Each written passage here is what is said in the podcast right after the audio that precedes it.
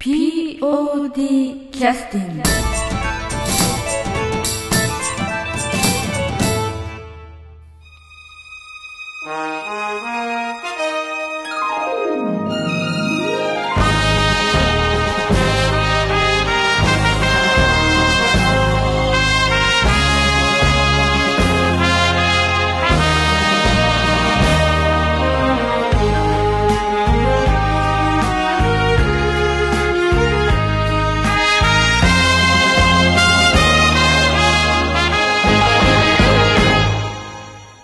劇団 POD ポッドキャスティングです。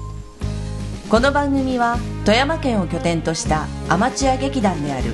劇団 POD のポッドキャストです。劇団員や関係者ミュージシャンやアーティスト他の劇団の皆さんにご出演いただきましてオリジナル制作の劇中音楽を交えていろんなお話をしている番組です。はい、えーそれでは劇団 POD のポッドキャスティングを始めさせていただきます、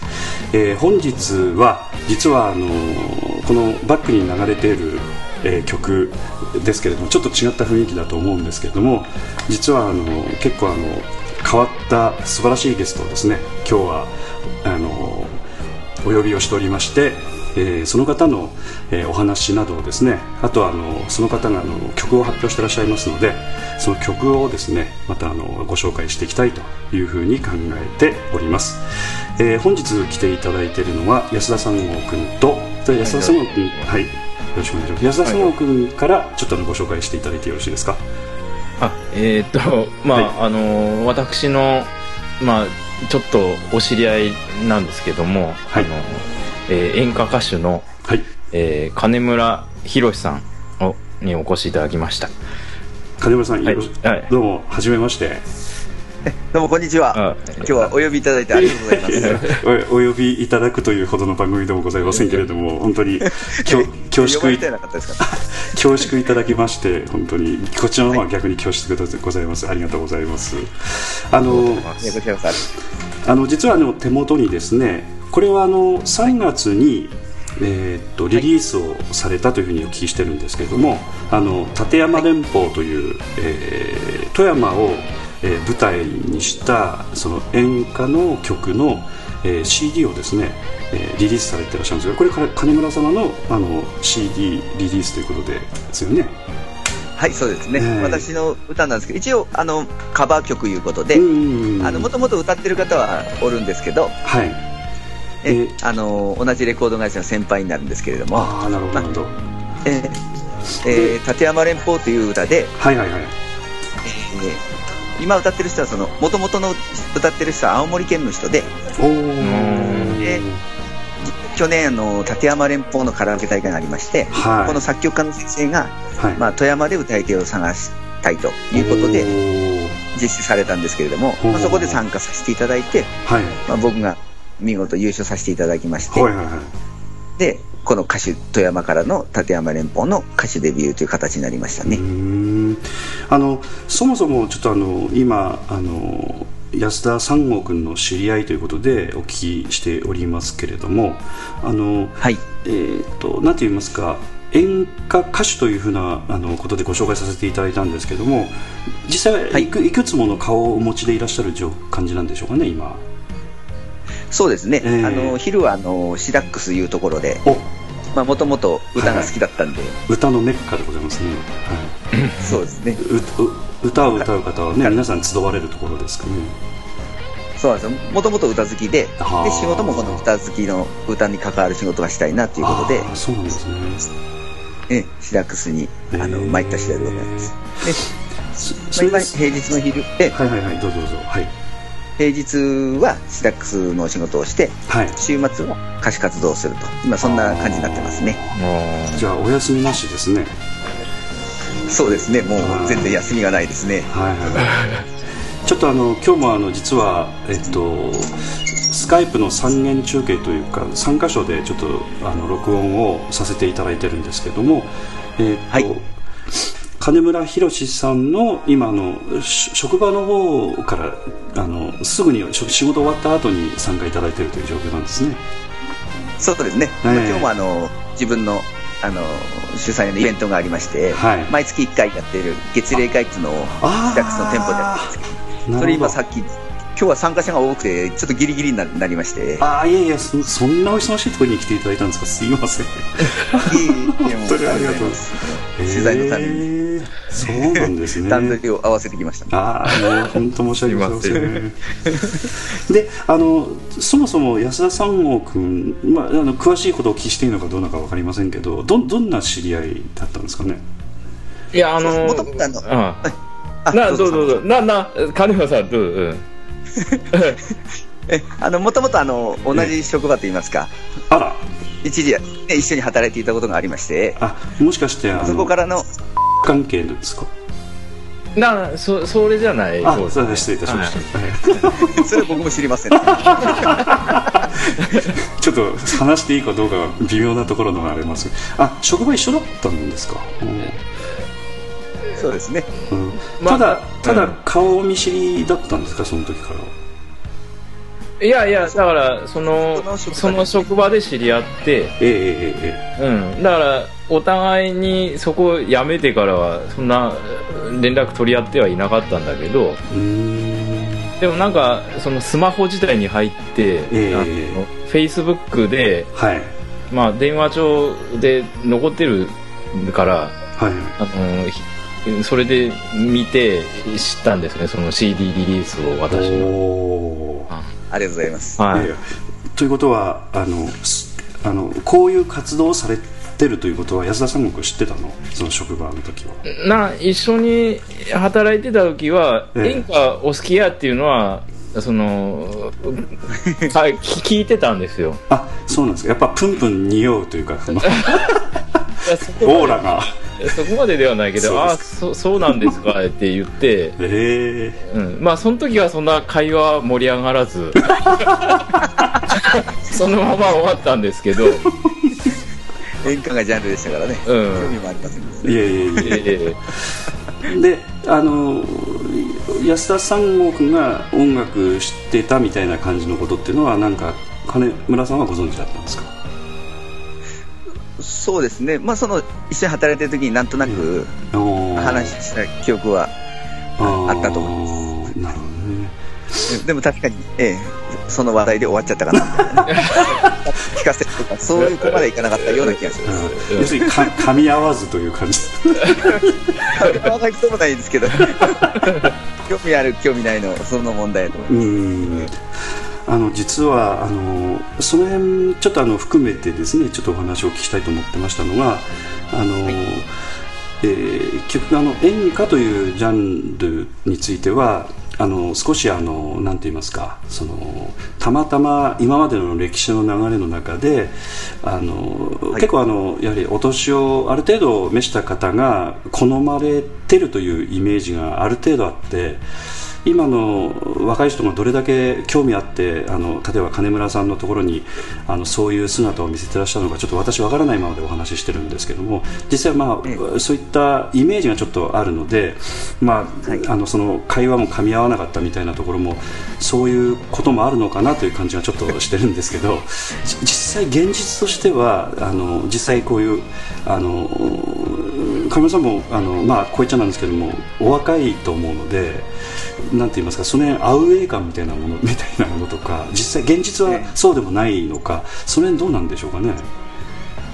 そうです。もともとのきっかけがですね、はい。あの、氷川きよしさんがですね、は演歌会にあの出てきた時いに、ね、演歌でものすごく大ブレイクしましたんうで、ん。あ、演歌ってこんな人気が出るもんなんやっていう、そこがまず僕のきっかけでしたね。そう。で、その時が僕が25ぐらいでしたかね。えー、で、25で今から歌手を目指すのに、うん。ポップスで行くとちょっと年齢が遅いかなって思って感じてて、で、その氷川きよしさんが出たんで、あうん、じゃあ演歌で頑張ってみよう。そこがまず僕のスタートラインでしたね。なんで、聞く世代が若いとかね、あの年配だとか、そういうことは全然抜きにして、うん。演歌でちょっと花咲かせたいな、みたいな。そこが一番最初のきっかけですね。単純な、いやいやいやたただあの先ほど言われたようにそのポップスでもみたいな言い方もされましたけどもあのポップスとかそのうんとにかくなんていうか歌という全体その声を出すというかボーカリストみたいなそういうことにものすごく興味があったということですかそもそもそうですね。もともと自分も歌に自信はありましたし、で、ずっとこの、特にこの20代の時ですね、僕何か、何かやりたいなと思ってて、その何かは何かは分からなかったんですけど、でも一応、歌が一番自分の近い道かなと思って、歌の方面をちょっと考えてたんですね。でも、えーその時にね、当時平井堅さんとかいろいろ聞いてて、自分はこんな歌手は持てないなと思って 悩んでて、お難しいは難しい、年齢的にも難しいしなと思ってて、で、なんか試行錯誤しちゃったんですけど、はい。そこに演歌が出てきたんで、あ、歌にこのジャンルがあったと思いまして、はあそれまではノーマークだったんですかそしたら。そうですね、演歌はもう全然歌ってません。そうまあ、親が好きだったことは、えはいはいはい。ー知っとったんですけど、自分は特にはうん。歌ってはなかったんで、そこから始ま始まりますね。例えばなんかあのう今も活躍されてらっしゃるあの、まあ、今はもうかなりベテランになってらっしゃるとは思うんですけどそういったあの女性の演歌歌手さんとかもなんか昔からえ子供の時から演歌を歌っててみたいな民謡を歌っててとかなんかそういうところから入ってきらっしゃるイメージがあったのでなんかあのそのある程度のとお年になってから演歌に興味持つっていうのはちょっと想像がつかなかったんですけど金村さんはそんな感じなんですね。そうですね。うんまあ、その、さっきも言ったお親がね、あもう大好きで、はい。演歌がですね、はい。でお親が歌ってるのを子供の頃聞いてたってことはありましたけどね、うん。で高校の時にい1回だけ演歌の CD を買ったことはあるんですけど、まあそその程度で、それはそれはそれは黒歴史ですか？そそれはあの、ね 細川隆のあ全曲集でしたね。あおおええ 高校の時に？ボックスですか？そしたら。あの何枚も入ってるやつ。そうですね、あの全曲集。ああすごいなただあの細川隆さんという方はまだ私も詳しくないんですけどただあの声量とかあのなんていうかこう揺るぎない感じというのはなんかすごく印象があるんですけどどどもうおっしゃる通りですね、えー本当にあえーあの方は人間スピーカーと言いますか、あそうなんですか。やっぱり。えそれくらいの勢いのあるもう声量のはい。ものすごい力強い声を出す歌手ですね。なんかあの紅白歌合戦とかでね見させていただくことしかちょっとないんですけどマイクほとんどいらないみたいな距離で歌ってらっしゃる感じもしますもんねそうそうなんですよ、ええ。もう勝手にマイクが拾ってってくれるみたいなね、そんなレベルですね。ええ。なんかわざと。生で、ええ。ええ聞いたことあるんですけど、本当に素晴らしいです。おー。そうなんです。高校の時細川隆さんに興味を持たれたというのはどうどういうきっかけだったんですか？その時あの、望郷ジョンからいう、すごく細川隆さんのはい。有名になった歌がして、それを聞きたいなと思って、その曲が入っている CD を選んだんですね。ああなるほど。なるほどということは津軽三味線泣いたはいはいはい歌なんですけど、うん。はいはいうんはい。で、えーそれをメインにして、うん。他の歌も聴いていったみたいな、ヤギの私とあか、ーはいはいはい。有名な歌ですけど、はいはいはいえー心残りとか、はい。私バカよねとかね、はい。はいいろんなの入ってて、あ、これいいな思って、はいはいはいはい。そんな感じでしたね。へえあのその後は少しと要するに遠ざかってらっしゃったわけですよね。そうですね、それは本当にもうただ単に自分が演歌を歌いたいとかじゃなくて、それ聞きたい思って買ったんでう、ん。特に練習するのに歌ったわけではないです。うん。その後はなんかどういう曲とか音楽に携わってらっしゃったんですか？聴いてらっしゃったんですかもう好きな歌はもうずっともう皆さんね、一般のはい。みんなと同じ感じで、もう B'z とか WANDS とか、おー。T ポランとか、ねはい。僕らの 団塊の世代のあー。大学時代に聴いていたね、学生時代に聴いていた、その辺を僕も聴いてましたね。だ結構あのバンドブーム的なものとかがあってなんかそういうなんかバンドに入ってみようとかなんかそういうことっていうのはあんまりお考えてなかったんですか？ああ、一応ですね、中学校の時に、はい。えーバンドは組んだんですけどね、はい。その時はあのバービーボーイズみたいなね、おおあまあ、僕がボーカルやらせてもらったんですあ ああそうなんや。けど、え。バービーボーイズとはちょっとエッチな感じの。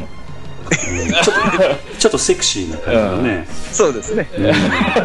あのボーカルの方もちょっとすあの少しあのハスキーな感じでね少しそうですね。んなんなんですこう大人の曲みたいなね感じの。あ確かあの、えっと、サックスとかも入ってたりとかバンド編成がね。ね。ええ。ありましたね。そそそういうことであのやっぱ音楽としてはそういうのもやってらっしゃったわけですねそうですね、なんか、うわーっていうのはですけど、なんか、ロック的な、うーん。ぐーっとこの力の入る歌は昔から好きだったんで、ああなるほど。えー歌ってましたね。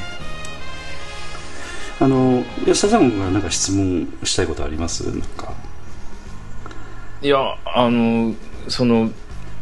なんていうんですか？その今のえじゃあでも私の話ちょっと最近の話になるんですけど。ああいいですよ。はいはい。えーなその作曲家その立山連邦のそのええ、作曲の方とかなんか射水市出身とかなんかえーえなんか書いてなかったですか？富山県の方。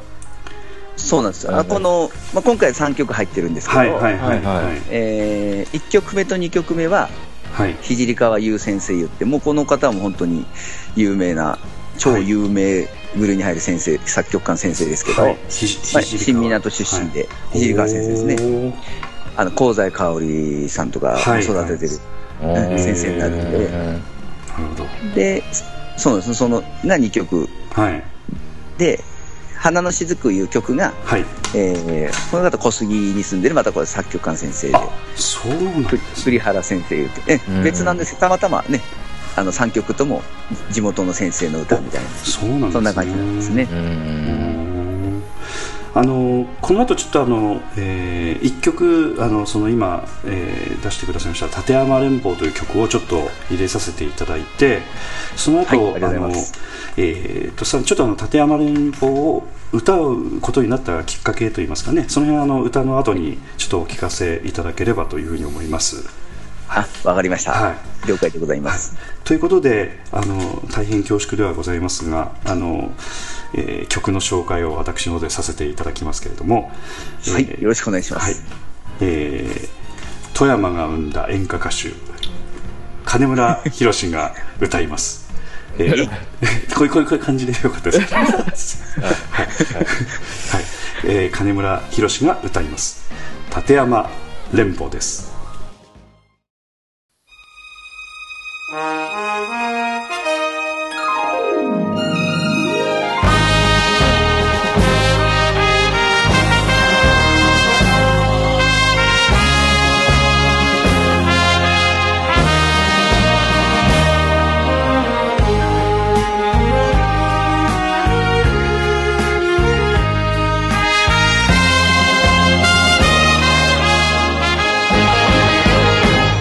高くそびえる山ゆえに深く険しい。谷間が潜む遥かに望む修行の峰にたどり着けないこの俺だけど待っているよと微笑み返す。あ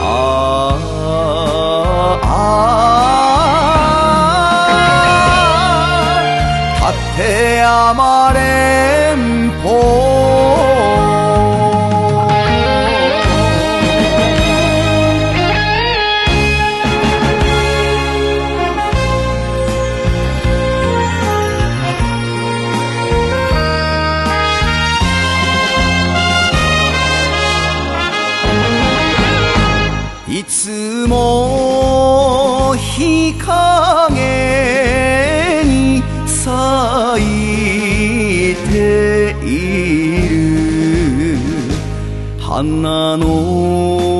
心が大きく見える。この手でいつか不幸の数を一つぐらいは返せるだろうか。辛い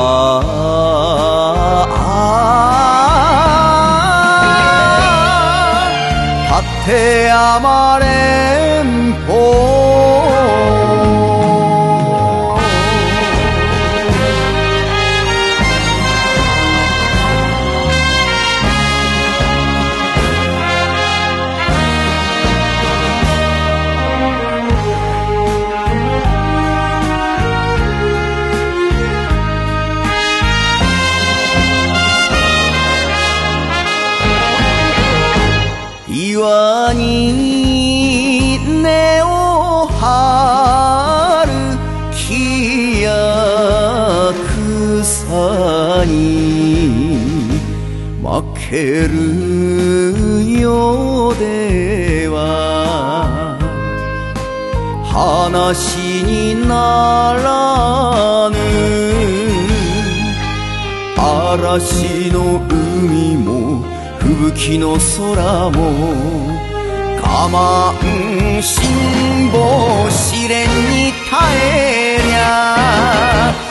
夢は叶うと。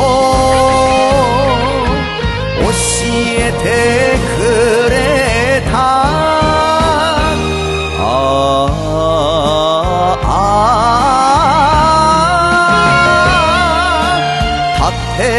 山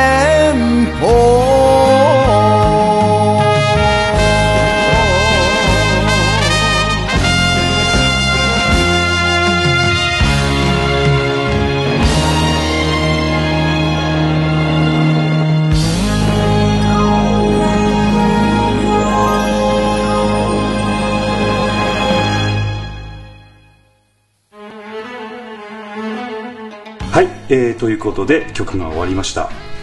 えー今ほどあの立山連邦という曲を聴かせていただきましたけれどもあのえー、と実はあの演歌というものにつきましてはあの例えばあの作詞というかその曲の中身というのは例えばその恋恋を歌った歌みたいな艶っぽいものとかあの、はい。なんというかその、まあ、北島三郎さんみたいななんか男的な歌とかなんか人生の厳しさを歌うとか、い、ろんななんというか切り口の歌詞があると思うんですけれどもこの立山連邦というのは、どちらかというとんあのなんかこう自然をこううこうなんて言いますか表現しつつも人生と重ね合わせるみたいな感じの曲になってるように思うんですけどこういうジャンルというのはど,、どういう感じのジャンルということになるんでしょうかね？なんかそういう名前がついてるのかちょっと分かりませんけれども。そうですね、ええ。名前だけで言うとね、あのまあ、景色の名前にはなるんですけど、はい。えまあ、あの一号さんが言われた通りで、はいその大きな壮大な景色と、はい。この一人の、ね、うん。人間のうん。この生き様とを掛け合わせてね、うえんー人生観を、ね、あお互いに語り合っていくみたいな、そういった内容の歌になってますね。はい、私どももあのちょっとお芝居をあの、まあ、素人ながらずっとさせていただいているところもあってこういったあの言葉と表現みたいなものとかすごくあの音楽ともこう芝居とも関わってくるところがあるんですけどもこういうあの、やはりこう短い詩をこうなんて言いますか歌い込んで伝えるっていうのはものすごく難しいというのは本当に日々このセリフを話あのやっててもですね非常に感じるんですけれども金村さんはこういった曲歌われる時にはなんか気をつけてらっしゃることとか何かあるんですか？そうですね、この立山連邦に関しては、うん。やっぱりこの実際にこの景色を見てる人は分かると思うんですけれど、はい。でこのなかなか3000メートル級のね、いくつもの山が連なった景色っていうのは、日本全国でもなかなか見れない景色なんで、この地元の我々は見てるから分かるんですけど、なんか世界でも見れないそうですね。世界でも。そうですね、ええ。ー、こんだけね長く連なってるとかないみたいで、でここの景色を見てない人にやっぱりどう伝えるかっていうのをやっぱり意識して歌ってますね。このスケールさ壮大感をあの歌で伝えるにはどうしたらいいかなと常に考えて。うん。頭の中にそういった景色をこう思い浮かべながらという形になるんでしょうかね。そうですね。フレーズごとにその言葉をしっかり意味を捉えながら歌っているようにしてますね。あの他のジャンルのあの、まあ、曲もいろんなポップスとかもあるんですけれどもその、えー、それもまあ歌手大事にしてるねあのアーティストの方とかもいっぱいいらっしゃるしいろいろあるんですけどやはりあの演歌ほどこう噛みしめて歌うっていう感じではないのでこの辺の表現力っていうのは本当歌い手さんの力量ってはものすごく試されるなんて言いますか怖いジャンルでもあるとは思うんですけれどもあのそういったところっていうのは、はい。そのまあ、この後もちょっとあのお聞かせあのご質問させていただきたいと思ってるんですけど訓練というのはどういったところでそこまでこう積み上げてきてらっしゃったんですか？そうですね、えー、あのー、やっぱり僕もこの演歌を始めた当初というのは、えー、全然表現表現っていうか歌えなくてですね、えー、どうやって歌ったらいいかなって常に考えてはいたんですけどやっぱり経験して分かることとか自分が、ね、実際にその境遇にあったりとかやっぱりいろんな経験があってこの演歌っていうのは歌えてくれくると思うんですね。でその一番さ25から始まって今もう41になりますけど、はい、本当に？いやまだまだあの本当にお若いとは思うんですけどすごいなと思いますね。あありがとうございますでこの演歌っていうものを歌えるようになってきたなとやっぱりその歌い始めた10年ぐらい経った時ですかね。う。ん、あなんとなく自分であこういう気持ちが歌えるようになったなとかって感じだったらやっぱ10年ぐらいかかりましたね。あのそれはご自身で訓練をしてこうやっていくって感じなんですか？それともなんかあの少しあの指導をいただけるようなところの先生のところにお邪魔をさせていただくとかいろんなことがあるのかもしれませんけどどどうなんでしょうか、ね、そうですね。最初その25の時から2年ぐらいはもう完全に自分で、うん、あ自分で聞いて自分で上手くなってやろうと思って自分で練習しとったんですけど、はいはい。まあ、ある日一回、ね、よく言ってた歌仲間もうすごく年配の女性の方になるんですけど、すごく年配の女性のはいはい。もう60代とか そのレベルの大先輩やっぱり聞いてくれる人ですね、うん。えー、やっぱその人に感じるものがあって自分はね、まあ、勢いはあるけどその演歌の基礎たるものがやっぱりななってないんじゃないかなっていうねやっぱりその方なり感じたと思うんで富山にこういう先生がいるんでこの先生のとこ一回ね行ってみたらっていうことで、うん、それをきっかけで先生のとこ行くことになりましたね。で、やっぱりそこへ先生のとこ行ったら、まあ、自分はね、当然自信持っていくわけですよ。はい、これでもかって聞かせていくんですけど、はい、その時に先生、歌先生の前で歌って、先生の一言が、これ全然ダメやわ。もう、野の外に落と落とされましたね。いや、これ全然ダメだわ、だったんですか？そうですね。えー基礎からやらんなんはみたいな。そんな感じでしたね。今でも覚えてますね。それはなんとなくご自身なりにも感じてらっしゃったことなんですか？それは。ななんていうか自分、えー、自が自我力でそれなりにうまく歌ってるつもりなんだけども先生のところに行ってみようかみたいな気持ちになったというのはやはりなんか一方では謙虚なところが終わりだったんじゃないかと思うんですよね。そうですね、うん、自分に自信もありましたし、うん、もうその時たまたまあのプロダクションのなんかオーディションみたいなのも受かってましたんで、まあ、いろいろな自信はあったんですけど、やっぱり自分にちょっとまだうまくできてないものがあったんで、その辺を先生にちょっと指導をかなみたいなものはあったと思いますね。そしたらやっぱその先生はそのリクエスト通りというかそれに輪をかけてドーンと指導してくださったわけですね。そうですね。もう僕は部分的な感じで言ったんです 先生はもう日本の根本からダメですみたいな感じだったんで。厳しいな。非常にきつかったですね。私と知り合ったのはその後やったのですね、そしたら。えー、っと、そうですね。そうなんや。先生にレッスン受けた後ですね。後にお会いしますね。そういう試練乗り越えた後やったんやけど話広がりませんでしたもったいなかったな 今思えば、ね、本当にね、うん、ああそうなんか、うん、はい、あの なんていうかあのなんていうごガツンとそれだけ言うということはやっぱり先生の方もあの今からあおそらく考えると分かることもあると思うんですけどやっぱりそれなりにちゃんと育てようという気持ちでやっぱりかなり厳しく言ってくださったみたいなところもあるんですかね。そうですね。当時20 27ぐらいの時でしたから、やっぱり27で演歌を歌うっていうのはね、やっぱりなかなかいないと思いましたので。やっぱ先生もやっぱ演歌好きだったんで、うん、なんか先生もなんかすごい嬉しい気持ちを押し殺して厳しいことを言ってらっしゃったんじゃないかというね。そうかもしれないですね。ね、うん、なんかそういうなんかすごく気持ちが伝わってくる感じのやり取りでございますね、うん、そうですね、うん、でもねもう先生がズバッて言ってくれたんで、うんうんうん、しばらくレッスンさせてくださいって言ってね、うん、もうそこからやっぱり2年ほど通いましたね、なるほどでそこでしっかり基礎を、ね、磨いてもらいました、やっぱりあのなんて言いますかその基礎とあのというのはやっぱり自分としてはやっぱりすごくあの重みがありますか？そのどうでそうですね。自分が正解と思っとったものが、うん、全然違うところにあったんで、やっぱり知って覚えていくのと知らないでやっていくのとの差をやっぱりねその時に感じましたね、知らなかったらずっと知らないままで、進んでたと思いますんで、やっぱりそれ以上の上達はなかったと思うんですけど、やっぱりそこ、ね、知らなかったことを教えてもらうことで、えー、それをベースにして、あいろんな歌歌い方に輪を広げれたんで、まあ、いい行ってよかったですね、行かなかったら今の一番ないと思いますね。なるほどね。あのまああの表現が妥当かどうか分かりませんけれどもあの憲法でいうとあの秘伝というかなんかそういうあのものすごくあのなんて言いますかあのそういったところの部分の部分を教えてもらってらっしゃったんじゃないかと思うんですけどもそれはやっぱり技術的ななんかテクニックの部分が強いんですかね。それともマインド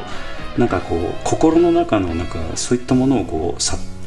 勉強するみたいな。どどっちなんでしょうかね？その技術と心とその2社で言ったら技術的な部分ですね、あそうなんですか。そうですね。しっかりした基本と基本基本で使う技術がありますんで その基本で使う技術すら僕はなかったんで。そういうことなんですか。できてなかったんで。心までいってないんですねそしたらそうですね。心は早いみたいなこと言われるわけですね。心はまだまだでしたね。もうもともとの歌い方の基礎がなってなかったんで。ねおそうなんです、ね、えー、そこからでしたね。その技術の習得からでしたね。そのためになんかひあのなんていうかこのなんていうの体質改善というかそういうこともしなくちゃいけないこともあったんですか？その呼吸であるとか日日頃の筋肉のつけ方とかよくちょっとわからんですけども適当に言ってるんですけど。そうですね、うん、えー本当にその、ね、お腹から声を出すということもそうですし、息継ぎもね、あのただ息継ぎするんじゃなくて、しっかりとね、あの息を吸い込むっていうこととか、ね、分かってるようで分かってないこと、ね、差がもありますし。ああとはもうね、そのトーンで最後にね、まあ、揺らすビブラート、バイブレーションって言いますけど、まあ、それのや入れ方とか、まあ、演歌になるんで拳の回し方とかですね、うん。まあ、いろんな部分で、えー、僕はできてなかったですね。その拳についてもなんかこうね本当に歌を歌うのはカラオケで上手い人も結構世の中にいっぱいいらっしゃるんですけどその基礎の部分ということになるとやっぱ奥の院というか秘伝といいますかやっぱちょっとやっぱり、えー、ちゃんとした指導を受けないとやっぱ分からないもんなんだなという感じがねちょっと今しましたけど。安田さんもなんかその辺については何かあります？いやもう何？そのええ本当全然わからない世界なので。そうそうそうそうそう。うん、なんか面白いですよね、独特のなんていうかメソッドというかそういうものがこう作られてるっていう世界なのでね、うん。うん。ちょっとあの他のジャンルと少し交流がない分だけ非常になんか一つボーンと高みがある世界といいますかね。まああの強いて言えばちょっとうんまあその発声の仕方とか少しあの日本の民謡にちょっと近いものはうんあるんかなと思いますけど、うんうんでもあのやっぱり演歌は演歌でその一つこう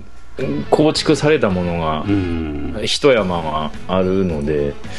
あそこは違うんでしょうね。うん。なんか一つドーンとね高い山があの独立してあるみたいな世界ですよね、うん演歌の世界というのは。うん。そうですね、えー上手な言い方ですね。ええ うん。まさにそそんな感じだと。思います。だから入り込むとやっぱねい意外と侮れんというかすごいなっていう感じがね知らない分だけやっぱりあのあれですけどその世界に入るとやっぱものすごく高みがあるって言いますかね、うん。それはやっぱり若い時はちょっと分かりづらいというかあのやっぱ歌う内容がかなり人生を背負うみたいなね感じのところがあるので、そうですね。ええはい。いろいろ経験して、うん初めて歌えるようになっていくもんだと思いますね。うんだからいきなり完成できるものではないと思います。まあ、うん中にはね、もう持って思われた素質がある人もいると思うんですけど、うんこの演歌に関してはいろんなことを経験しながら歌えるようになっていくそういう順番があると思いますね。はいはいはいでここでちょっとあの、えーっとこの立山連峰を歌われるきっかけになられた流れというのでちょっとあのあのブックレットといいますかその CD のそのブックレットの中にあのええ金村あの博さんのプロフィールということで、えーはい書いていただ書いてらっしゃるんですけれどもちょっと簡単に読ませていただきますと。はい。富山県富山市在住。平成13年度 NHK のど自慢富山県新港大会でチャンピオンとなり同年の NHK のど自慢、えーチャンピオン大会に出場した。平成25年の日本アマチュア歌謡連盟 NAK 主催富山アマチュア選手権大会で優勝。平成26年に開催した立山連邦リリース記念、えーこれは木田、えー俊之様ですね。木田俊之カラオケ大会歌謡あ課題曲部門立山連邦で優勝し今回 CD デビューとなったというふうに、えー書いていらっしゃいますけどこの25年のアマチュア歌謡連盟のあのアマチュアの選手権大会で優勝したというのはこれは先生の指導を受けた後なんですか？あ前なんですか？そうです。これも平成25年なんで、ええ。2年前ですね。えこれはもう、あの、うん。かなりはいはい。覚えてはい。きた、来ている段階ですね。な。るほど。じゃあ平成13年度のにのど自慢あの富山県市民の大会でチャンピオンになったというのがあのこれ、まあ、まさにレッスン中の時でしたね。ああそうなんですか。ちょうどその28の時なんで、ののど自慢になっあ先生のとこ行ったら27の時だったあんで。な、るほどなるほど。じゃあちょここれで思い上がってらっしゃったわけではないということなんですね。ええここはもう本当にね、この、うん実際は半年ぐらいだったんですね。先生のとこ習い出して、半年ぐらい経った時にたまたま NHK の、えー開催のハガキを応募して、ええ。それが通ったんですね。ええええよし頑張っていきますということで、あ出場してきたのが、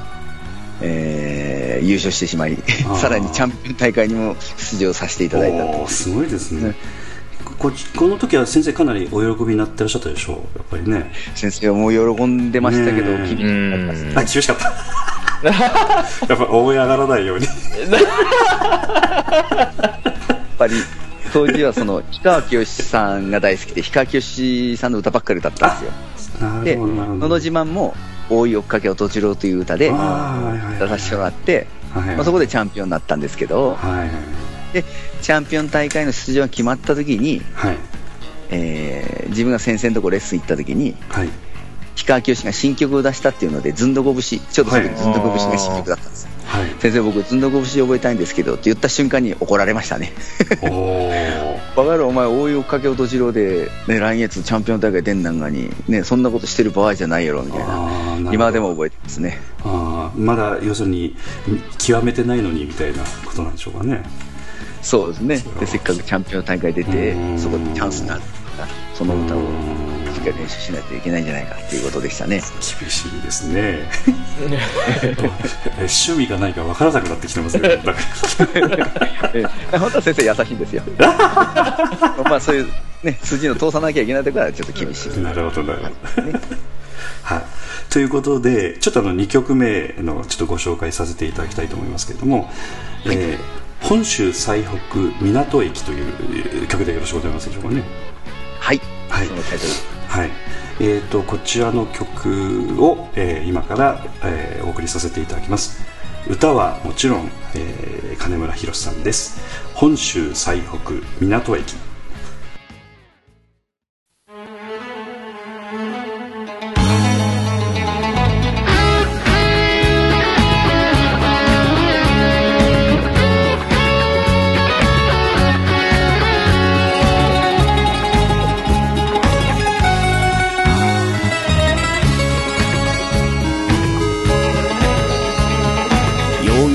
に揺られて北国津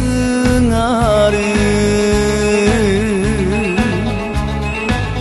迷い心でホームに立てば海鳥が舞い降りて声かける。今さら悔やむな。後振り向くな。あの子忘れろ。男の旅路。明日への舞台。本州最北。港駅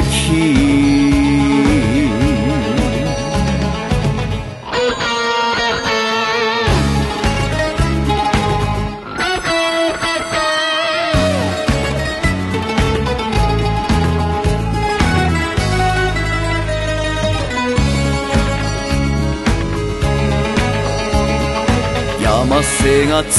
たい北国津軽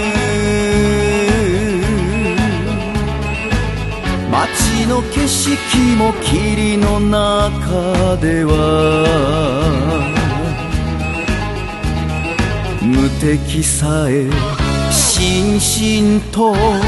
呼びかける。今だよ我慢のしどころなのと未練断ち切る男の旅路明日への舞台本州最北港駅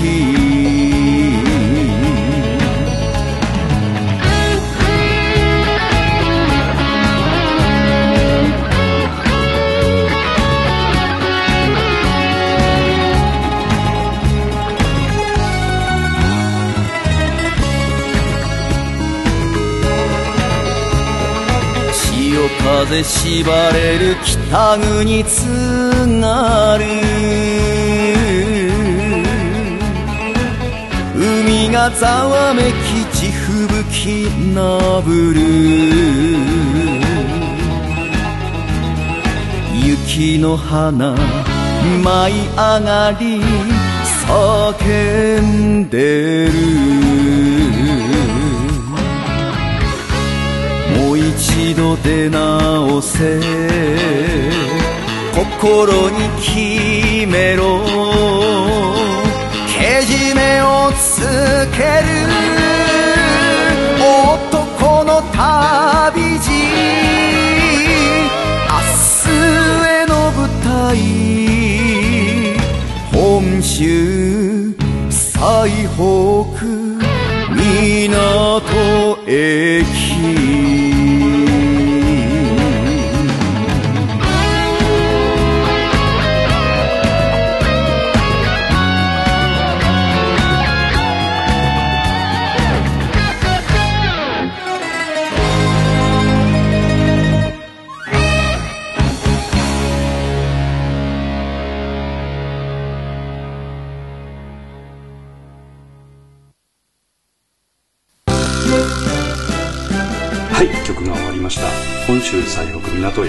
この曲につきましてはあのまあ、あんまりこんなこと言うとちょっと怒られるかもしれませんけども演歌に定番の要素がものすごく入ってるあの雰囲気の曲でございますけど北の国とかですね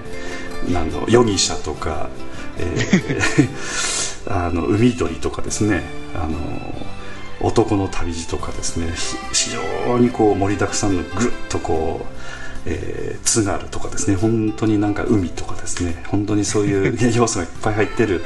あの雰囲気満点の曲なんですけどもこういった曲というのはあの、えーとう歌うか歌わないかっていうのはやっぱり作曲されたりお作りになられた先生からこの歌手歌手の方に歌ってほしいということで先ほどのあの立山連邦についてもそういったその作られた方が、えーその歌う人を決める決定権があるというかなんかそんな感じなんでしょうかね。そうですね、まあ、うんいろんなケースがあるとは思うんですけど、はいはいはいはい。ええまあね、作った先生が、まあはい。こういう歌手に歌ってほしいっうんていうのも当然あると思います。うんで僕の場合ははい。あのーまあ、どっちかというとこの本州三北もカバー曲これもややっぱり木田さんの歌になるんですね。ああ木田え敏之さん。はいはい。そうですね。があの、まあ、う歌ってる歌で、はい。えーであのこれは先生というより、まあ、レコード会社がこの歌をもっと売り出していきたいみたいな、うん。そんなのがありましてでこの歌もちょっと歌ってみるかみたいなそんなあ僕の場合そんな感じだったんですけどね。ーあの えー、とその木田敏之さんという方があの自分の持ち歌としてお歌になってらっしゃるのを、えー金村博さんという演歌歌手もその歌をカバーして歌うということになってそれにご指名されたという感じなんでしょうかね。そうですね。最初は本当はなんでこの最本州最北港駅に関しては、はい、あのー僕の CD に入る予定ではなかったんですあそうなんです。そうなんです。3曲目として今そういった形で入入ってきてえもう1曲入れてあげるからこの歌もう歌ってみてみたいな、ー。そんな感じでしたね。うんなるほどうん。でもラッキーでしたね。うん。この歌父親がねあのいいって言ってた歌だったんあで、そうなんですね。ええ入るってなった時はうもう。ん。これ結構いやこれこの曲もいい曲ですよね。そうですね、うん。あのこの3曲の中で一番ノリノリの歌といいますか、やっぱ列車系の歌でそうそうですね列車系進んでいく感じのどうんそうですね歌なんで、あのこの富山県アマチュア選手権大会というので優勝されたというのは、えーそれはなんかそういったあの毎年なんかそそういった大会みたいなのがあるんですか？えこれはですね、ええ。この NAC っていうのはもう全国的な組織ですね、NAK と書いて NAC というんですね。はいはい。NAC ですね、はい。えーもう各地方で、えー毎年大会を行って最後に、うんあのー決勝大会が、まあ、東京とかで開催されるみたいなそんな、あのー大きな組織のカラオケ大会になるんですけど、うん。でこの当時も、えーこの2種類あったんですね。この東海北陸地区予選大会のと、はい。この富山県大会っていう、この2種類があってですね、はいはいはい。でその東海北陸地区の予選大会に出場して、はい。えー入賞すると決勝大会出場できたんですけど、あ当時ちょっと僕、その決勝の大会のスケジュールもあらかじめ分かっていてですね、その日は出れないって分かってたんで、ああでこの富山県大会の富山県で終わる方の大会に出場したんです、あなるほど。そっちの方があの賞金もあって、ど それは言わなくても。それは言わなくてもいいんじゃないでしょうかすみませんでした。いやいやここの辺がキャラクターでいらっしゃるということですね、えーいいキャラクターで押してらっしゃるので。あのえーポイントポイントで笑いを作られる感じなんですよね、えーまあ、笑いというか本本本気モードやったんですけど3万当たるんならやるわえー額まで言ってるなるほど。あのその後に、えー、と立山連邦リリース記念の木田敏行カラオケ大会というのがあって課題曲部門の立山連邦というのがあったということです。これに出場されるその選ばれるというのもちょっとなかなかないんじゃないですか？ねそうですね。え。この出るがになったきっかけがですねはやっぱぼ僕もやっぱ歌手になりたいな思ってたんい、で、ん。あのーいろいろアンテナを立てててですね、はいはい。でそれまでやっぱ曲をね紹介してくれたりすうんる作詞の先生とか作曲の先生もいて、はい。曲も何回かもらっとったんですね。おそうなんですか。そうなんです。でもその曲がですねやっぱ僕が歌う歌とちょっとやっぱりなんかしっくりこなくてですね。ずっこと探しとったところへうん。たまたま何かに参加した、えーイベントでこの立山連邦、ね、歌ってた方がいらっしゃったんですね。はいはいはいはい。であこの歌いいな思ってその最初に聞いた瞬間に思ったんですね。で、えーではこの歌いいなってなんとなく思っとったところへ、はい。えーこの大会があるっていうお知らせを見てですね、えー。ですぐ応募しましたね。これでなんかきっかけ作ってうんなんかできるんかなと思う。ーなるほど。いうことで、えーじゃあ完全にこれきっかけになってますよねそしたらね。そうですね。だからその人がそこで立山連邦歌ってなければ 知らなかったんで、うんそう。いうことですね、ー今の自分はなかったですね。だからその時歌っていただいた方に本当感謝ですね。ああなるほどね。あの結局その、えー、と活動歌手活動というのをされてらっしゃって作曲家の方から曲が、を提供されててもあの常にやっぱアンテナ張って自分の歌いたい曲みたいなものを探し続けるという活動をしないとなかなか自分のしっくりした曲と出会ってあのそういった曲で例えばしあのチャンスといいますか CD をこうリリースしたりするチャンスをつかめないぐらいに難しいということなんですね。そうですね。やっぱり自分の歌いたい歌っていうのがねなかなか巡り合う合いそうで合わないですからね。うん。やっぱ気持ちが乗らないと難しいですよね、うんやっぱり。そうですね。うん。歌うのにはね、あの自分で、まあ、シンガーソングライターみたいにね自分でお作りになったりする方も中にいらっしゃったりしますけどポップスとかでもね。それだったらまたはい。自分の好きな曲なので、うんまあ、それはそうかなっていう感じなんだけどもいわゆるそのボーカリストという感じになるとこういわゆるその出会いというか楽曲との出会いということになるとやっぱなんかこう自分の努力ではいかんともしがたいみたいなところもあるのかなっていう感じがねそうですね。うん。自分で作曲とか作詞する力があればいいんですけどね。なかなか、えー歌い手だけなんで。やっぱりいい歌があったな思ったら。うん。そそれにやっぱりこう。うん。なるほどね。あもうこの曲は絶対話したくないみたいな。そんな感感じになりますね、ここうこう言っちゃったんですけどやっぱ取り合いみたいなものはやっぱあるんでしょうかねそうですね、まあ、僕はなかったですけどやっぱりあるとは思いますね、なるほどね。あまあちょっと知ってても言えない話だと思いますんで うん。でここでちょっとあのえーっとお聞きしたかったのはこの CD のリリース元のですね道のくレコードという、あのレーベルから CD 出されてらっしゃいますけどはい。これはあのちょっとあの私ちょっとあのこのライナーノーツというかこの CD の文章を見てちょっとあーと思ったんですけど結局あのそのなんて言いますかその、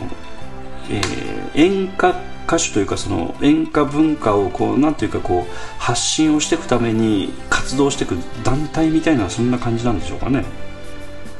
そうですね、ええ。ーもちろんねあのレコード会社バックアップはしてくれるんですけれども、はいまあ、一応ボランティア集団の仲間り仲間意識集まりっていうので、まあ、自分自身で頑張っていこうっていうそういう、あの心も持ちながらやっていくところなんで。あの道のくレコード道のく歌謡文化連盟という団体なんですよね。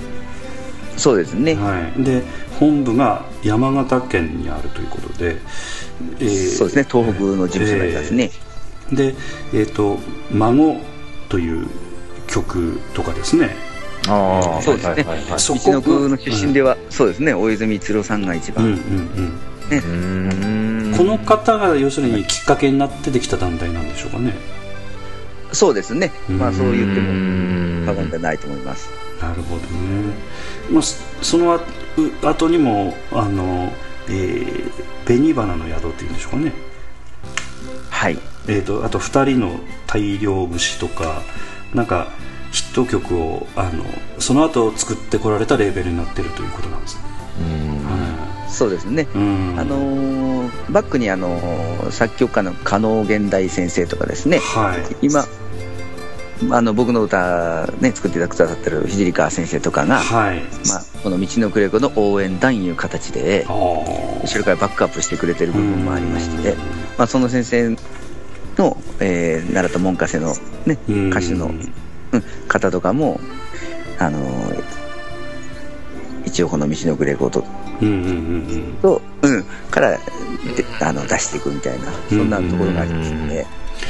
この辺強い組織ですね、えー、この辺なんかすごいなと思うのはあの昔でした20年前ほどでしぐらいまでなんて言いますか演歌というのはテレビというその媒体があってそこで何ていうかこう自転車の両輪みたいな感じでプロモーションしながらあのヒットするも優先とかですね。なんかそういうものがあったんですけど今はどちらかというとちょっと時代が変わってきてるのであのそうですね、あのレコード会社さんだけだとやっぱり儲からないというふうになるとなかなか力入れてくれなくなったりするのでこういった団体で継続的に新人を発掘して育てたりとかプロモーションしたりとかそういった先生のバックアップもいただきながらみたいなそんな感じなんですよね。そうですね。うん、もうね上手に説明していただきます。あれいえいえいえ。ね、これはでも本当いい仕組みですよね。うん、ここにもあの書いてあります孫に続くヒット曲作りとスター歌手誕生というふうに書いてありますけど、まさにそういったことを目指して活動してらっしゃるなんていうか演歌応援グループみたいなね。うん、そうですね、うん、まあその組織としては多分全国でも一番大きな、ね、うん、方のグループにならないかなと思います、うん。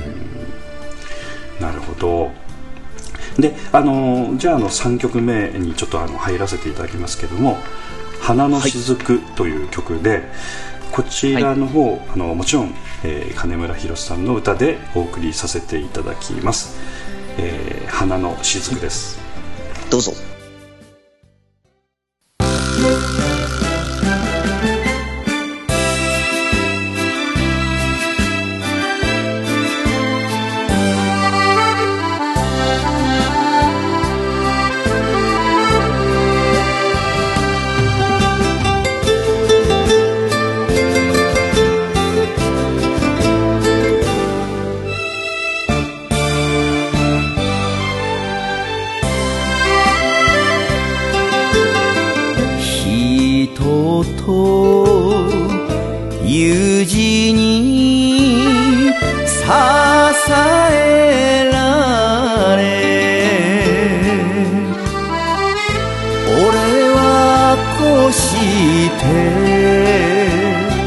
生き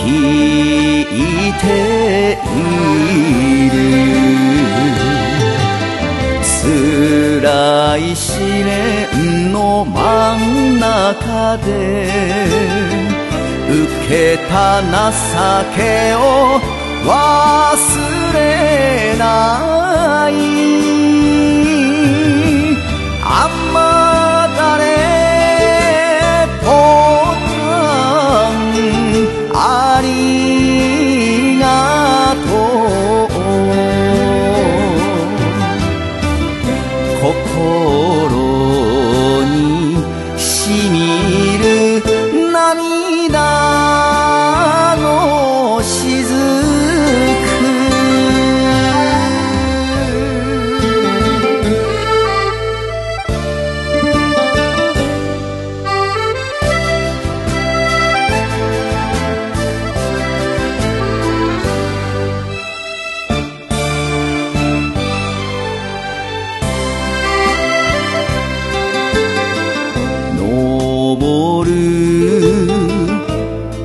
日に手を合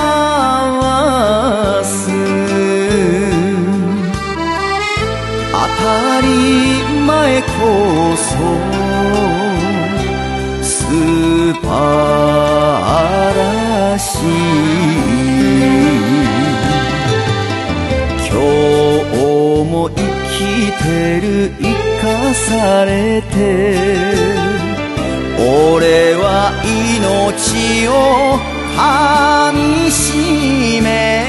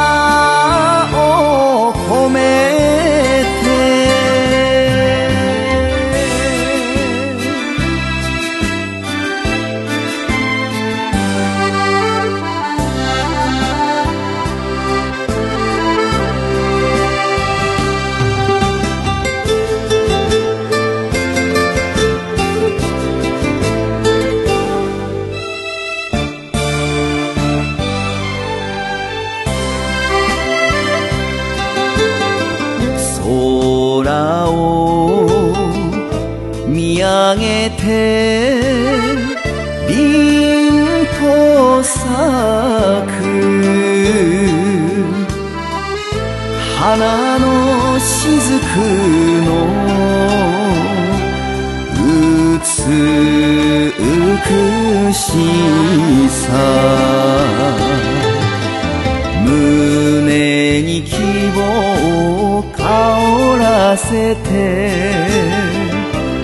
は明るく咲いている涙を笑顔に変えた時きらりと光る命の雫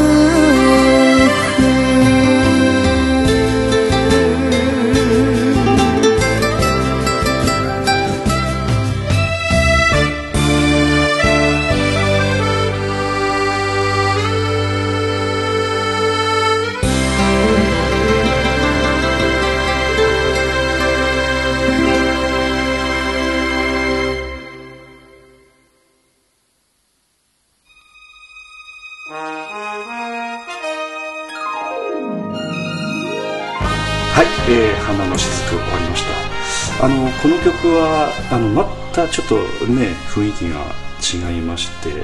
こうこう日本のどこにでもあのある原風景をこう表現したようなあの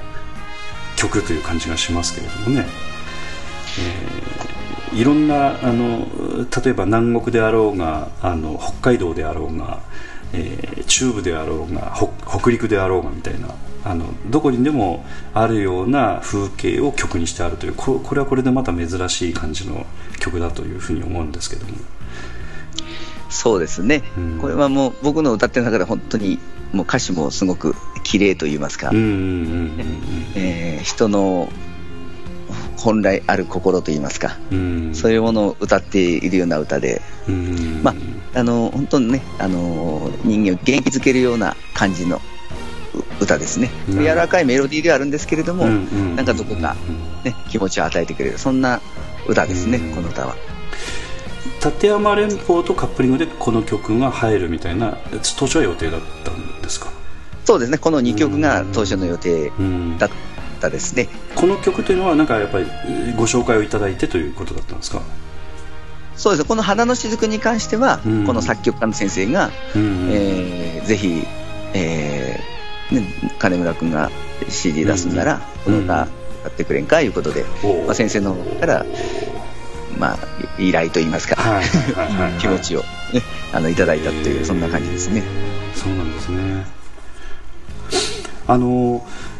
なんて言いますか先ほどからちょっとお話お聞きしてますとあとあの今度日頃のプロモーションというか活動ということになると例えばあの、はい、バンド活動とかだったらいろんなそのなんていうか、えーとライブイベントみたいなものに参加をしてみたりとか自分たちでその、はい、えー、ちょっとしたその空間を使ってあのライブ活動してみたりとかいわゆるそのお客さんと触れ合うライブっていう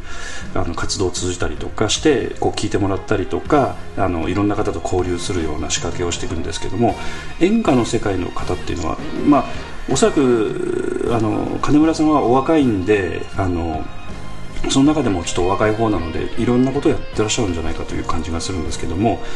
えー、具体的にはどんな活動をされてらっしゃるんでしょうかね？そうですね。その、えー、今ねあの言われた通りでですね、うん、えー、大きなイベントでねあの、うん、まあ、コンサート的なことをやることももちろんしますし、はい、で今まだ僕も、ね、これあのデビューしたばかりなんで、はい、まずね、まだまだ全然世間では知られてませんので、えー、本当に一つ一つ、あのまあ、カラオケ喫茶とかですね、はいはい、小さなおお店を、ね、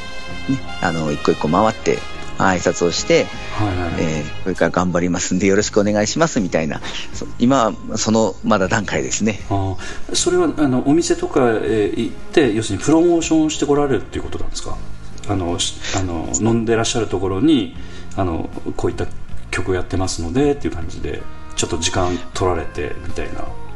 そうですね、えー、そこのお店でやってるイベントだったり歌謡祭だったりまあ、そういうところにおじゃ、ね、人がいっぱい集まるときにお邪魔させていただいてそこで歌を歌わせてもらって、うんうん、でその後には CD 買っていただくとか。ですね、本当に、あのー、協力してくるお店さんとかだったら、はい、電話して今から行きます言っただけでねバーって人集めてくれて「あや君歌ってき」って言ってくれるお店もありますし。すごいですね、えー、本当にもう感謝感激雨嵐で 嵐にはなれないんですけどね。この辺の切り切り口がねやっぱ、えー、非常にうれ 嬉しいですね。えー、ちょっと中途半端で申し訳ない。いやいや懐かしさを感じるところ。そうです、はい、やはりあの日頃あのお付き合いされてらっしゃること少しあのお年配の方もいらっしゃるでしょうからあの分かりやすい言葉でねお話しされるのは非常に大事なことだと思います。はい、ね、ありがとうございます。えー、褒めていただいてありがとうございます。えー。安田さんもなんかその辺のなんか活動としてはなんか聞いてみたいことありますかね金村さんのあか活動ですか？うん。まあまあまあ活動以外何でもいいんだけど。ああ、うん、めったに機会がないので。何でも聞いてください、いやそうやね。やっぱりそのなんで他の曲とか聞くときになんか、ええ、どう思う、どう思うって、なんか聞き方おかしいですね。その立山連邦がビビッときたとかっていうのの、もうちょっとなんか、なんでそこビビッときたんかみたいのもうちょっとなんか、詳しく、なんか私が聞いてて、サビの、あのー、あーってこう、ああで。ありますね、うん。はい、ああこがやっぱ肝なんかなとか思ったりとか。するさすがです ね。そこの、うん、あーの部分はですね、うん、この曲の全体を通して一番低い音から一番高い音に上がる、ね、あのフレーズなんですよ。跳躍、うん、そうです難しい場所なんですよ、調子が悪いと顕著にね、そこの歌い方がね、ズレが出てくるんですピッチが保てないんですね、音程が。そう。そうは。ぐーっと上がっていきますので、ね、うん、よくぞついていただきました。ありがとうございます。やっぱあの辺をこう、うまく歌えてるのを聞くと、なんかグッとくるいう感じなんですかね。そうですね。やっぱり同じ歌でも、その歌い手によって全然この違う違った曲に聞こえてきますんで、うん、やっぱその僕が一番最初に聞いた時も、うん、やっぱりその方にはその方のね、あのー、情緒ある歌い方で、あのー、ね、とっても味のある歌いたかったな歌い方だったんですけど、でも、あこの歌のメロディーで自分が歌ったらこう歌えるなっていうね、そういうイメージがより強く持った歌といいますか、そういうイメージですね。なるほど。なるほどね。要するに自分が歌う歌うイメージができるかどうかというのはピンとくるかどうかのところなんですね。そうですね。でこのタイトルにあったあもう少しこういう歌い方をしたらスケール感出せるんじゃないかなとかね。なんかいろいろ想像が膨らむんですよ。あで歌ってみたいって気持ちにつながっていくんですけど。まあ、まさにそんな感じでしたねあの他のジャンルでそういうふうに思える曲はないですか？あえて聞きますけど。演歌以外ですよね、えー。いやもうたくさんあります。たくさんあります。歌ってみたいみたいなやっぱありますか？そうですね、まあ、実際歌ってる歌もありますしね、ああそれはあのその、えーと、そのライブというかそういった場所であのコンサート的なところでそういう曲も挟まれたりすることもあるんですか？プログラムの中にそうですね。事前に改めてこの歌を歌うって決めてはいくんですけど、実際にそこのパッと見た時の、まあ、客層とか見てですね、あちょっと自分と同じぐらいの世代が多いなと思ったら、その歌を入れたりですね、一回お子さんがいたら、あちょっとお子さんに合った歌入れたりとかですね。うんそんなが、もうやっぱり自分も、えー、未熟ながら、考えて一応 させていただいてますんで。ちなみにあの、えー、お子さん向けはどういう曲歌われるんですか？えー、妖怪ウォッチとかですね。ドラゴンボールとかですね。すごい。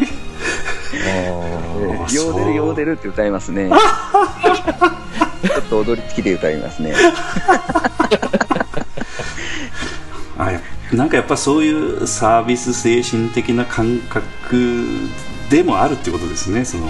自分がストイックに歌うというよりも喜んでもらうみたいなこともやっぱそうですね、うん、演歌歌手ですけどね、子供さんがいっぱいいるのに、なんか子供さん、なんか、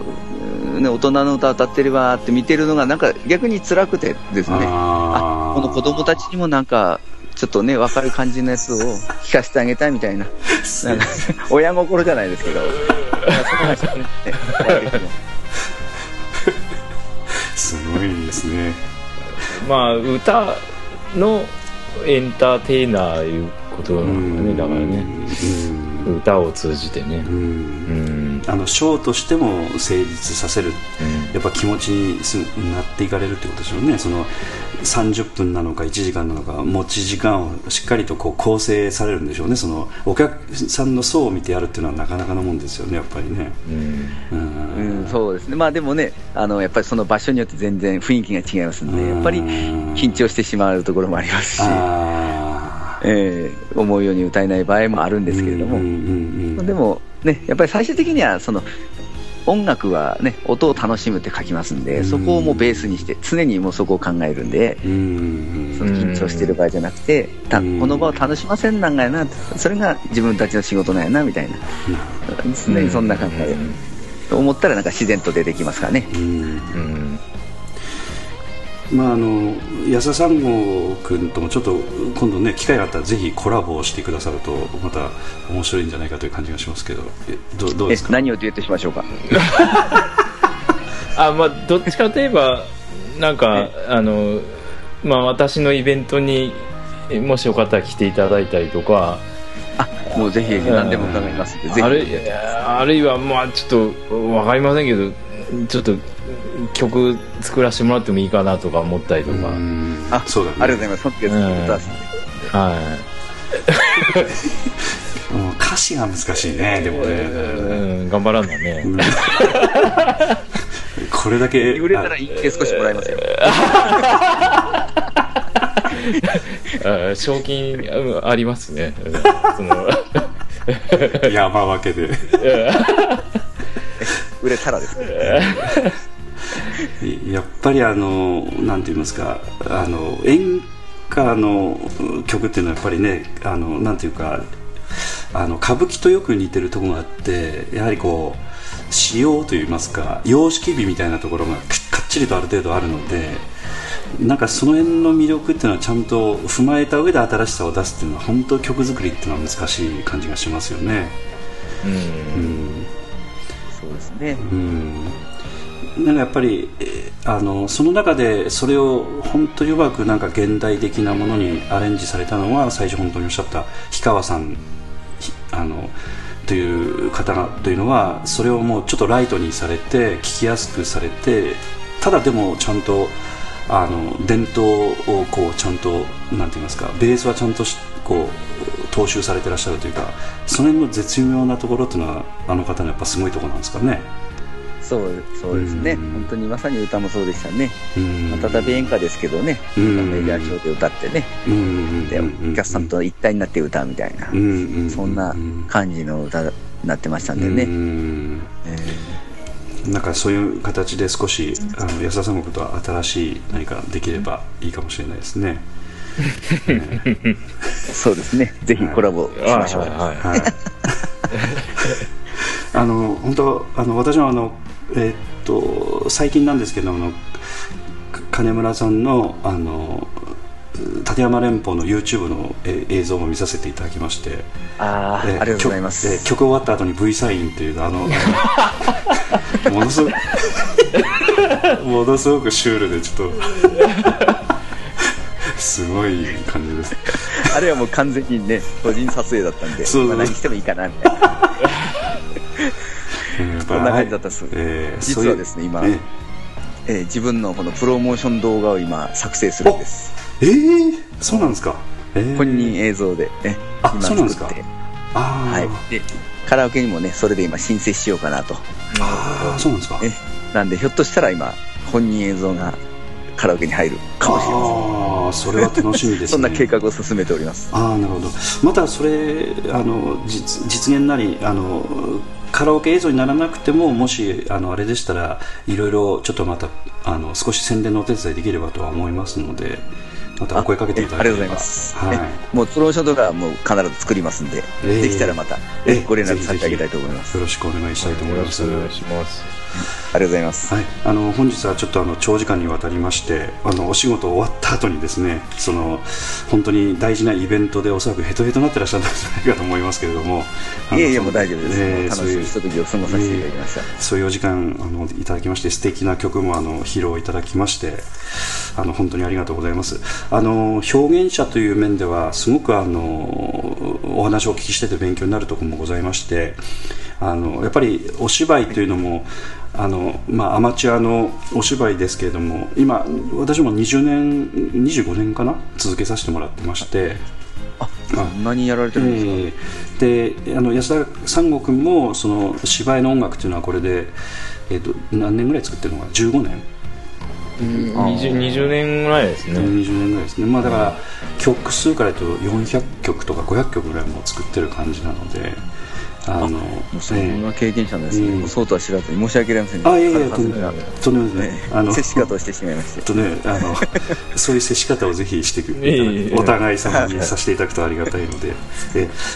でそういう意味ではあの表現ということに関してはすごく今日お話をお聞きしててもあのかあの本当にあのこの演歌の世界っていうのはもう形が決まったあの部分で若い人たちが入り込む余地がないというかこうクリエイティブなところがなかなか発揮できないんじゃないかというイメージを勝手に私が持ってまして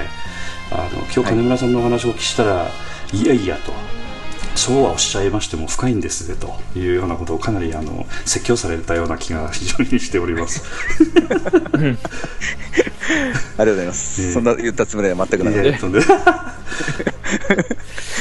三国君はどうですか？今日お話をお伺いして。うん、いや本当はねあの金村さんいやう歌う準備してればいいのって言ってたんで 生で歌わんなんかから思ったそうそうら、やる気満々な感じだあそう 申し訳ないなっていうそれがまず第一ですね まあ、腹はパンパンってね。吸い込んどったんですけど。喋る方で使いすぎていました。えうんー、あと何かございましたかね？だえもうあの結構うん本当におひすごい久しぶりですよね話するのね本当ですね。うん実際に本当に、ね、あの、全職場以来ですから、8年以上ぶりぐらいだと思うんでね、そうそうそうあえー本当にね、会話させていただいて、うん懐かしい。ーで現在はあの金村さんもあの、えーっとこれはまああの先ほど冒頭にもおっしゃいましたので大丈夫だと思いますけどカラオケシダックスのクラブ支配人を務めていらっしゃるということで、え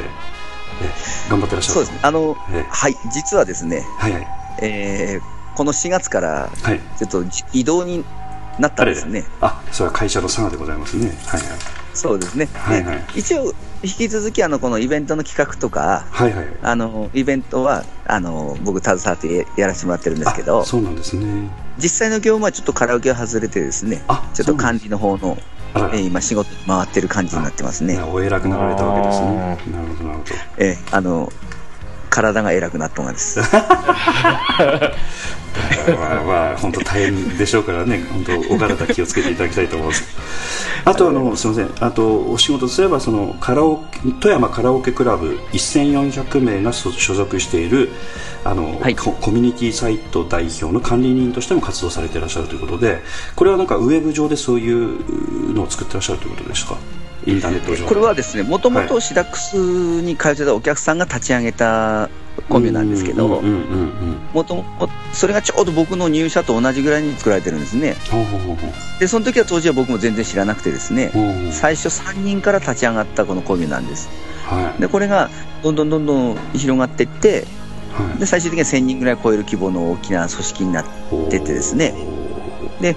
その管理人の人が、えー、まあ、シダックスの常連さんになるんですけど、はい。えーちょっと仕事変わった時にですね、うんえーちょっと自分が管理をこのまま続けていくのはしんどいいうことで、はいで、えー誰か公認をっていう時に、えーその方から、えーぜひやってもらえんかっていうことで、はいあの、その方から引き継いで僕が今、関わって、責任者になってるって、そんな経緯ですね。これはあの、えっと、そういったコミュニティサイトを運営してらっしゃるということなんですね。インターネット上のというそういった感じなんでしょうか。そうです。ね、あの、 mixi っていうはいはい mixi はいはい。サイトがあると思うんですけど、はいはい。その中に立ち上げてあるコミュで、でもあのこれはかなり年配の方もミクシー使って参加されてらっしゃるということですか？そうですね、ここはもう本当に、えあの、低年齢層から高い年齢層まで幅広くいますんで、おおそうですか。そうです。ね、大きなこのメインは富山カラークラブっていうんですけど、うん。その中にも分岐コミュがいろいろあってですね、ええええええ。でコミュがあって、まあ、アニソンだとか、あ K-POP だとか、あ、えええええ。ね、うんロック系とか、ビジュアル系だとかっていうの、いろいろ分かれてて、えなるほど。そうですね、でそのアニソンだけで、またオフ会があったりとかっていう細かいのもやってます、ね、で僕はその大きい統括のメインオフ会っていうね、全体のオフ会を今僕がやってるような感じになってますね。すごいですね。あのオフ会という言葉がポンとやっぱ出てくるところがやっぱ今のねあのあのオフラインのそのコミュニケーションというか実際お会いされるようなそういったイベントとかということですよね。そうですね。ねえ。なるほど。ここでまあ息抜きしようみたいな、うーんえーそんな集まりで、まあ月1回必ずやるんですけどね。えーあそんなペースでやってらっしゃるんですか？そうですね。うーん。なるほど。ということでそういったサイトについてもあの活動されていらっしゃるということで、えーとはい。あとあの CD についてはあの購入したいという方がいらっしゃいましたらどういった購入の方法がありますか？そうですね。まずはい県内だったら、あの、うんうん。袋屋さんいうとこと、はい。文園堂の蔦屋さんですね。はいはいはこのいはい。はい2箇所で、あの、買うことができます。はい。えでーとそちらのお店に並んでるということですね、そうですね。はい。で、まあ、大型店ですね。はいはい。えー高岡福良本店、はい。射水の小杉店、はいはい。で陣の木店、はい。で、えーもう一つ、本郷店。はいはいはいこの4つに置いてありますんで、あぜひ寄っていただけたらと思います。わかりました。なんかあの、えーっと、そのサイトで、例えば、あの、ネット販売みたいなこととか、あの、そういった、例えば、あまあ、アマゾンみたいなところとか、なんかそういったところで、あの、売ってますとか、そういうことはございますか？そうですね。今、ええ現段階でそのアマゾンで、道のくレコードの所属のはいはいああ、なるほど、はい。僕の CD ももう間もなく買えるようになると思いますのであ、じゃあこれからなんですね。こまめに、そうですね。ええ。あのチェックして、やったらと思います。もう入る言ってましたんで。ああなるほど。これ実はあのラジオ聞いてらっしゃる方も富山以外の方も結構聞いてらっしゃるのでえー、そうだ、ね、えーあのということでちょっとあの富山以外で購入されるということになるとアマアマゾンとかにもなるということですね。アマゾンありますね。はいはい、はい、そっちぜひ購入いただけたら、はい、はい、できたら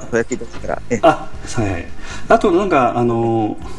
金村さんのなんかあのオフィシャルサイトみたいな、えー、とそういったところもあるんですかね？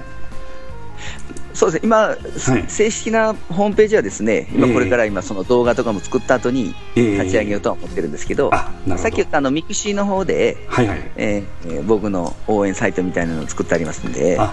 わかりましたじゃあこのあのエピソードこの今回これ配信させていただくときにあの劇団のホームページとかのブログの方でその URL あの教えていただいてそちらの方に、えー、リンク貼っときますのでえありがとうございます。えそのようにさせてえさせていただきたいと思います。はい、ありがとうございます。はい、あの本日はあの富山が生んだ本当に、えー、若いあのなんて言いますかね。えー、本当になんていうか今後楽しみな金村博さん安田三郷君のあのホニャラの会社で一緒だったというね。あまあまあ、まあまあはいはい。じゃ関係ありませんので。それ僕が知りたいですね。まあそういった時代のあのお知り合いでたまたま本当にちょっとあのえーな矢沢三国がこう CD を発売されたというのを聞いて連絡取らせていただいてそれであのいろんな失礼なお話もお聞きさせていただき本当に申し訳なかったんですけども本当に楽しい収録になりました。本当にありがとうございます、はい、はい、ありがとうございました。あの今度もあの第2弾みたいなことでもちょっとまたぜひお願いしたいと思ってますのでえ、はい、今後もまた読んでやってください、はい、よろしくお願いいたします。はい、ということで、あのー、最後に、えー「立山連邦」という曲をもう一度、あのーえー、鳴らせてあの鳴させていただいてお別れさせていただきたいと思います。本日は本当にありがとうございました。金金村博さんどうもありがとうございました。はいありがとうございました。ありがとうございました。よろしくお願いします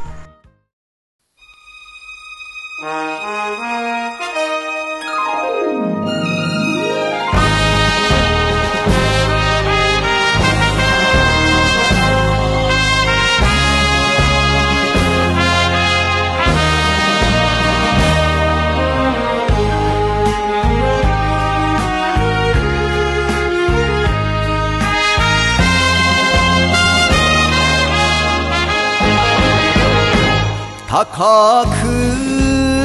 そびえる山ゆえに深く険しい谷間が潜む。遥かに望む。修行の峰にたどり着けないこの俺だけど待っているよと微笑み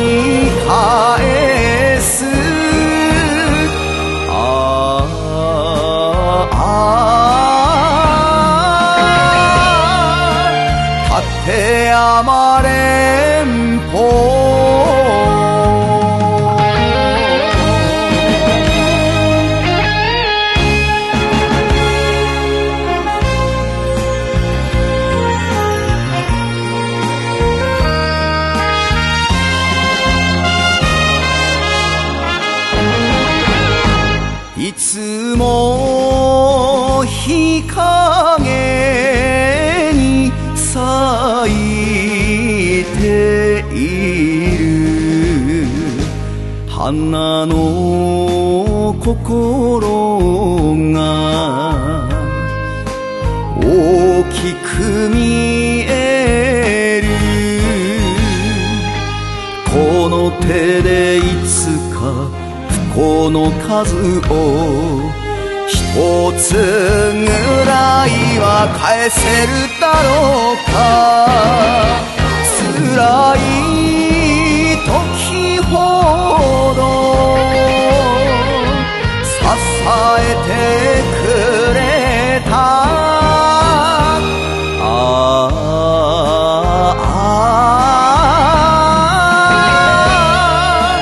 立ってやまれんぽ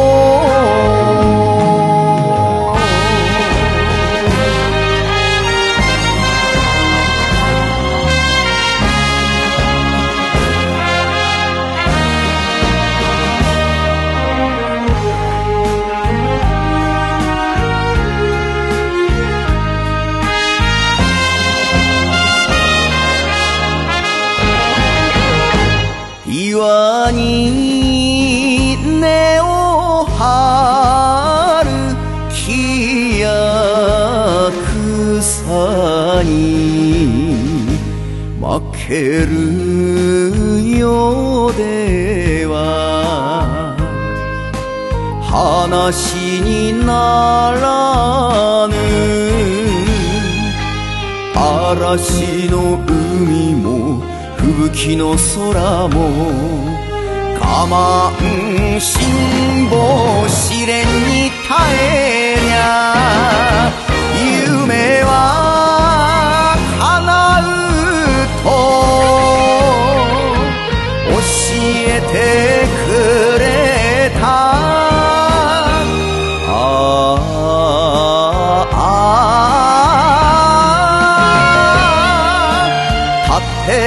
山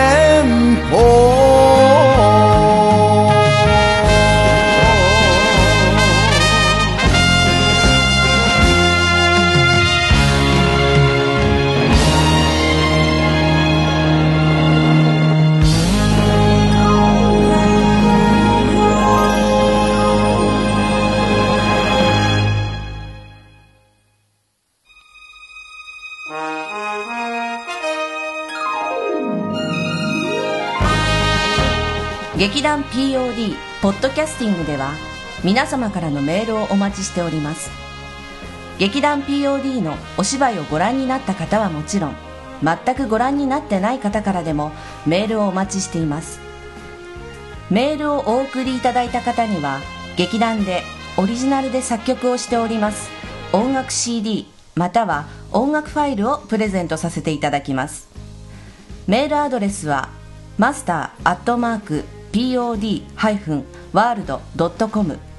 master アットマーク pod-world.com へ直接メールをお送りいただくか劇団 POD のオフィシャルウェブサイトの送信フォームからお送りいただけます。Google などで劇団 POD と検索してください。劇団 POD のオフィシャルページのトップ画面のインターネットラジオのリンクを開いてください。そのポッドキャストのページに番組へのメールはこちらからとリンクが貼ってあります。そちらからお送りください。もちろん Apple の iTunes ストアのこの番組のページのレビュー欄からの感想もお待ちしております。またオフィシャルページのトップページに Twitter と Facebook のリンクも貼ってありますので Twitter フォロー Facebook のいいねもお待ちしております。それでは次回まで。